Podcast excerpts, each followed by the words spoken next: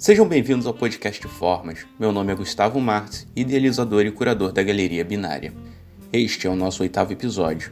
E você sabe quais são os níveis mercadológicos da arte? Na história da arte, existem várias funções importantes, como por exemplo, a imagem do mecenas. Como ponto de partida, vamos para a história e depois segmentar cada nível mercadológico para a atualidade. A negociação de obras de arte é realizada desde o início da humanidade. Até os homens das cavernas trocavam couro ou pedras desenhadas por comida ou roupas, utilizando arte como uma forma monetária. Com a evolução dos sistemas monetários de troca, vamos para o Império Romano. O imperador Augusto foi um dos maiores patronos da arte, graças a seu influente conselheiro Caio Mecenas, no qual formou um círculo de intelectuais e poetas sustentando sua produção artística.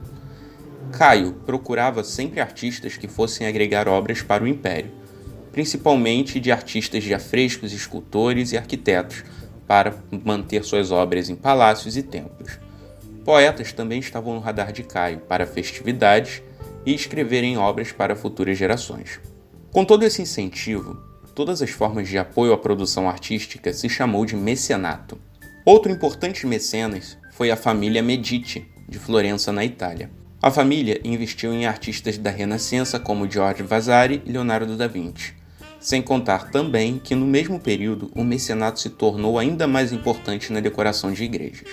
Eu falo um pouco disso no episódio que eu falei sobre Giorgio Vasari. Depois dá uma conferida lá. Como a arte durante esses períodos não era algo tão acessível para todos, haviam poucas encomendas, mantendo uma forma de negociação direta com o artista para as obras serem apreciadas publicamente. O mercado da arte vem se sofisticando e evoluindo cada vez mais ao decorrer dos anos. E por conta disso foram criados três níveis mercadológicos. São eles: o mercado primário, voltado diretamente para a negociação entre o colecionador e o artista, sem nenhuma pessoa no meio dessa negociação. Também é chamada de wet canvas, em uma tradução conceitual seria direto do ateliê. Nesse nível, o artista utiliza os seus esforços para a captação e a busca de colecionadores. Também temos o mercado secundário. A negociação acontece quando alguém adquire uma obra, sendo compra ou consignação, e a revende para outro colecionador.